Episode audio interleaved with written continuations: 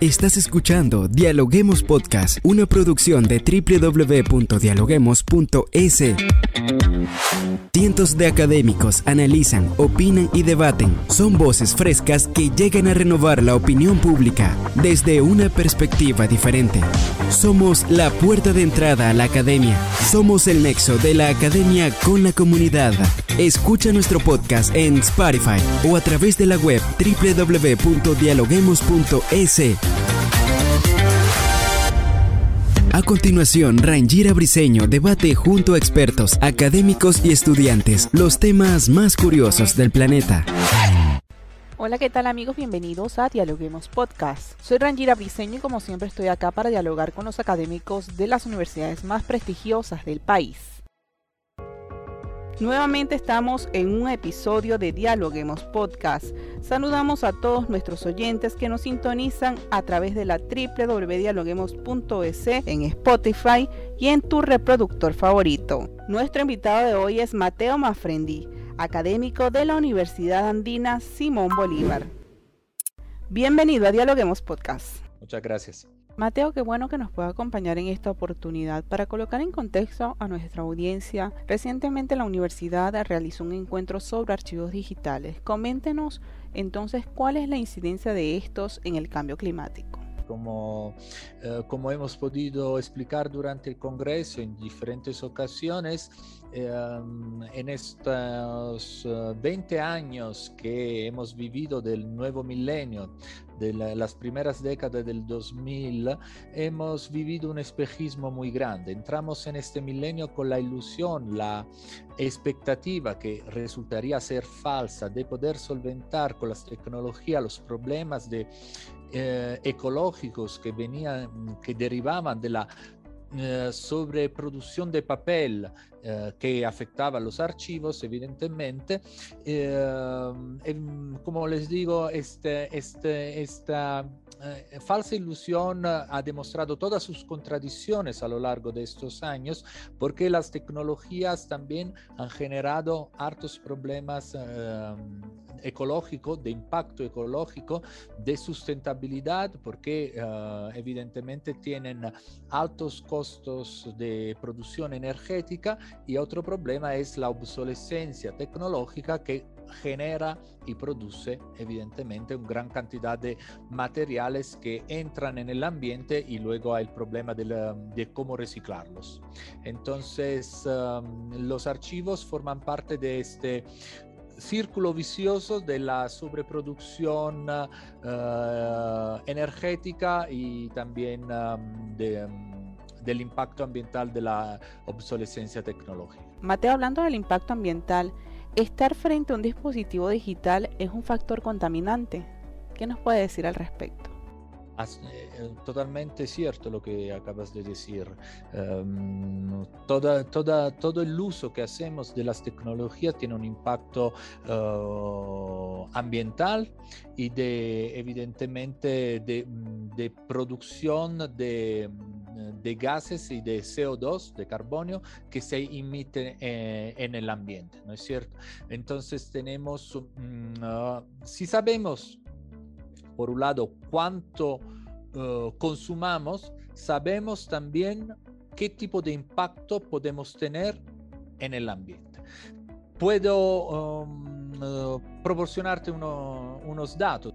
Eh, por ejemplo, uh, sobre todo después de los tiempos de pandemia, de aislamiento que hemos vivido y del abuso que hemos, abuso hasta cierto punto porque era también una necesidad. Uh, usar plataformas como Netflix, como Zoom, como acabas de decir. Toda esa actividad que hemos hecho de forma virtual ha tenido un impacto. Y si vamos a ver la producción media que puede tener un chico de un adolescente de 14 años en el uso de la plataforma Netflix, por ejemplo, un promedio de, adolescentes de 14 años producen, ven hasta 952 horas de, de programas en Netflix. Esto corresponde a 321 kilogramos de CO2 emitidos en, eh, en, el, en, el, medio ambiente, que equivale más o menos a 299 lavadoras, 2.145 kilómetros con un carro uh, de gasolina. En cambio, un, un, hombre de 30 años que tiene un acceso a la plataforma, digamos, de hace unos 3, 4 años, puede tener un promedio de 1840 horas de, de visión de películas, series, lo que fuera, que corresponden a 621 kilogramos de CO2 emitidos en el ambiente. Para recuperar estos 621 kilogramos deberíamos plantar 13.534 árboles. Evidentemente estamos hablando de proporciones elevadísimas respecto a lo que estamos metiendo en el ambiente y lo que deberíamos compensar para que esto no tenga este impacto. Mateo, esta cifra que nos comenta en realidad describen el impacto que ha tenido la pandemia y el uso de las tecnologías durante esta. A propósito de ello, la Universidad de Cataluña asegura que el comercio digital y el boom de las plataformas de streaming son factores contaminantes y es lo que ocasiona más emisión de carbono el ambiente. ¿Coincide usted con esta opinión desde su punto de vista de experto? Sí, sí, estoy totalmente de acuerdo con uh, la información uh, proporcionada por la Universidad Oberta de Cataluña. Y, um, y, por eso, vinculándome a lo que decía antes, um, aquí no tenemos que pensar tanto en el consumo individual que nosotros hacemos, porque nosotros de todas formas estamos en un contexto material en el que necesitamos tanto Zoom como ahora estamos haciendo tú y yo para esta entrevista, ¿no es cierto? Sino que estas empresas deberían, uh, deberían uh, saber cuánto, cuánto consuman para gestionar su propia producción de energía. Pero no hay ley en el mundo que obligue a una empresa de transparentar estos consumos. ¿sí? Hay muy pocas uh, empresas que tienen una, producción re respetuosa del ambiente, pero son empresas pequeñas, ¿sí? porque esas empresas al ser, pequeñas pueden generar su propia energía con, uh, qué sé yo, paneles solares, uh, ener fuentes energéticas renovables. Las empresas, por lo visto, entonces no se están eh, preocupando por la huella de carbono digital. Entonces, mm. ¿qué hacer? ¿Qué se puede hacer para reflexionar en este tema? Bueno, eh, por un lado hay que seguir concienciando. Eventos como el que hemos creado eh, sobre el, um, los archivos digitales quieren um, abrir una brecha, ¿no es cierto? Uh, evidentemente el problema del cambio uh, climático es un problema transversal que um, toca a todos uh, individualmente, colectivamente y toca diferentes um, sectores. Hace unos años nadie hubiese imaginado crear un evento um, sobre archivos y cambios climáticos y aún hoy en día que lo hemos hecho, mucha gente todavía me pregunta, pero ¿qué tienen que ver los archivos con el cambio climático? La relación. La relación, exactamente. Entonces, pero si hablamos de, uh, de Google, si hablamos de Netflix, es evidente que esos son archivos digitales. Manejan cantidades de informaciones que se van a, en las famosas nubes, los clouds. Y estos clouds almacenan esas informaciones en servidores al otro lado del mundo, evidentemente, que necesitan todo el gasto energético. Ahora bien, ¿qué, ¿qué, es lo que pasa concretamente? Que esas, como te decía, esas empresas no tienen ninguna obligación.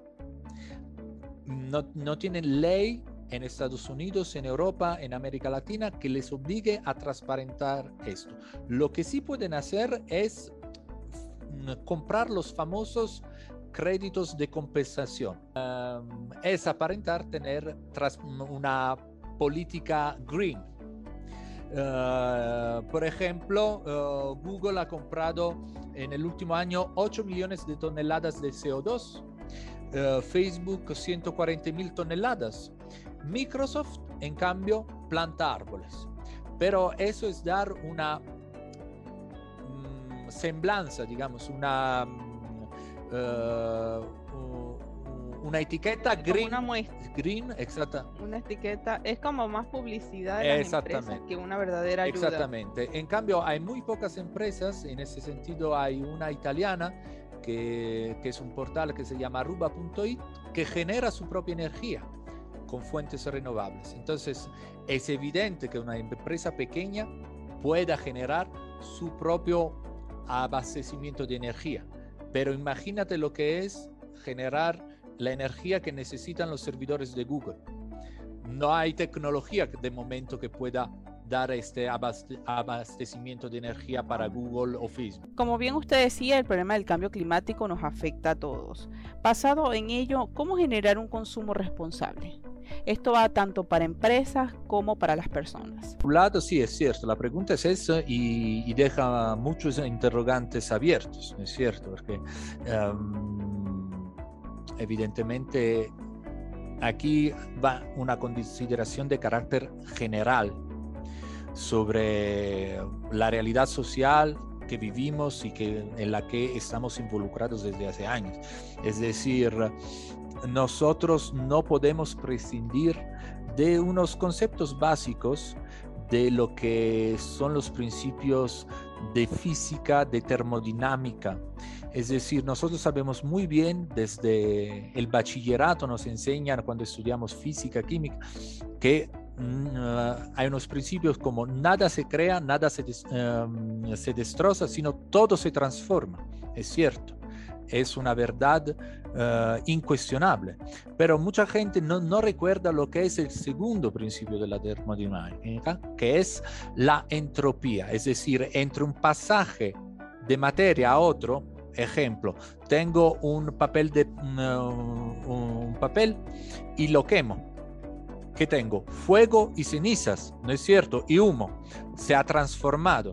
Perfecto. Hemos tenido energía sí, energía de, calor, pero yo ahora sí tengo humo y, cenizas, no puedo volver a lo que tenía antes, es decir, el papel, porque ya se ha quemado. Destruido. Está destruido. Y eso vale para todos. Entonces, de momento, mi punto de vista, lamentablemente es pesimista y tengo dos hijos y estoy muy preocupado para el mundo en que vivirán mis hijos, evidentemente. Pero eh, es incuestionable que por un lado tenemos que hacer un consumo responsable individualmente, pero muchas de esas cosas tienen que pasar por nuevas tecnologías y sobre todo nuevas fuentes de producción de energías. La, mayor, una de las mayores fuentes de producción de energía son las represas en Ecuador tenemos muchos, ¿no es cierto? Sí. Em, esas eh, aparentan ser un tipo de producción em, de energía que no tiene un gran impacto ambiental y no es cierto, tiene un impacto brutal ambiental.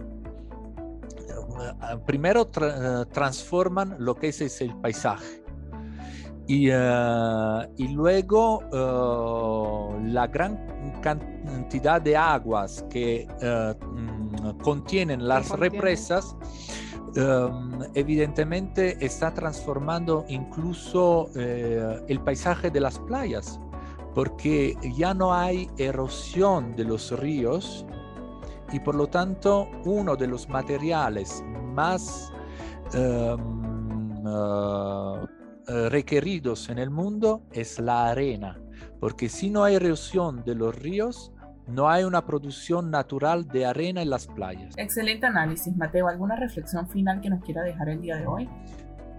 Padecemos todavía de miopía. Padecemos de miopía así como la padecíamos al principio del 2000, cuando pensábamos que esas tecnologías iban a solucionar eh, el problema de la producción de papel. Y ahora nos, ahora nos estamos enterando que lo que hemos hecho en esos 20 años tiene un, impacto mayor de lo que eh, generábamos con el papel. Y solo quiero concluir con una observación. Hace un año, el mayor productor de carros japoneses Toyota, sin ánimo de hacer publicidad. publicidad. Toyota anunció que el carro eléctrico es prácticamente la mayor estafa que estamos haciendo en estos últimos años. ¿Por qué?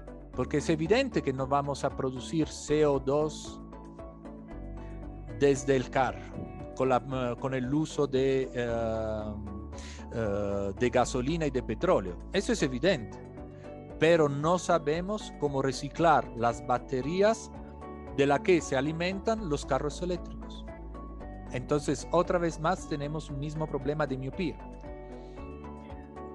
Aquí tenemos que... Una ah, reflexión. Una reflexión que el camino nuevo, cuando se cambia el camino viejo para el camino nuevo, a veces sabes lo que dejas, pero no sabes hacia dónde te estás metiendo. Entonces tenemos que tener más perspectiva y los retos es para las generaciones futuras. Excelente. Muchas gracias por acompañarnos. Un gusto, un placer, un saludo a todos. Gracias por escucharnos. No se olviden de seguirnos en nuestras redes sociales, Facebook, Twitter e Instagram como Dialoguemos Info y visitar nuestra página web dialoguemos.es. Soy Rangira Briseño y seguimos dialogando en podcast.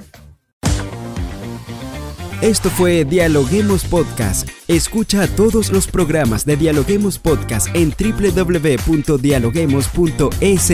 Suscríbete para no perderte ningún episodio. Estamos en Spotify. Sigue escuchando Dialoguemos Podcast, el nexo entre la academia y la comunidad.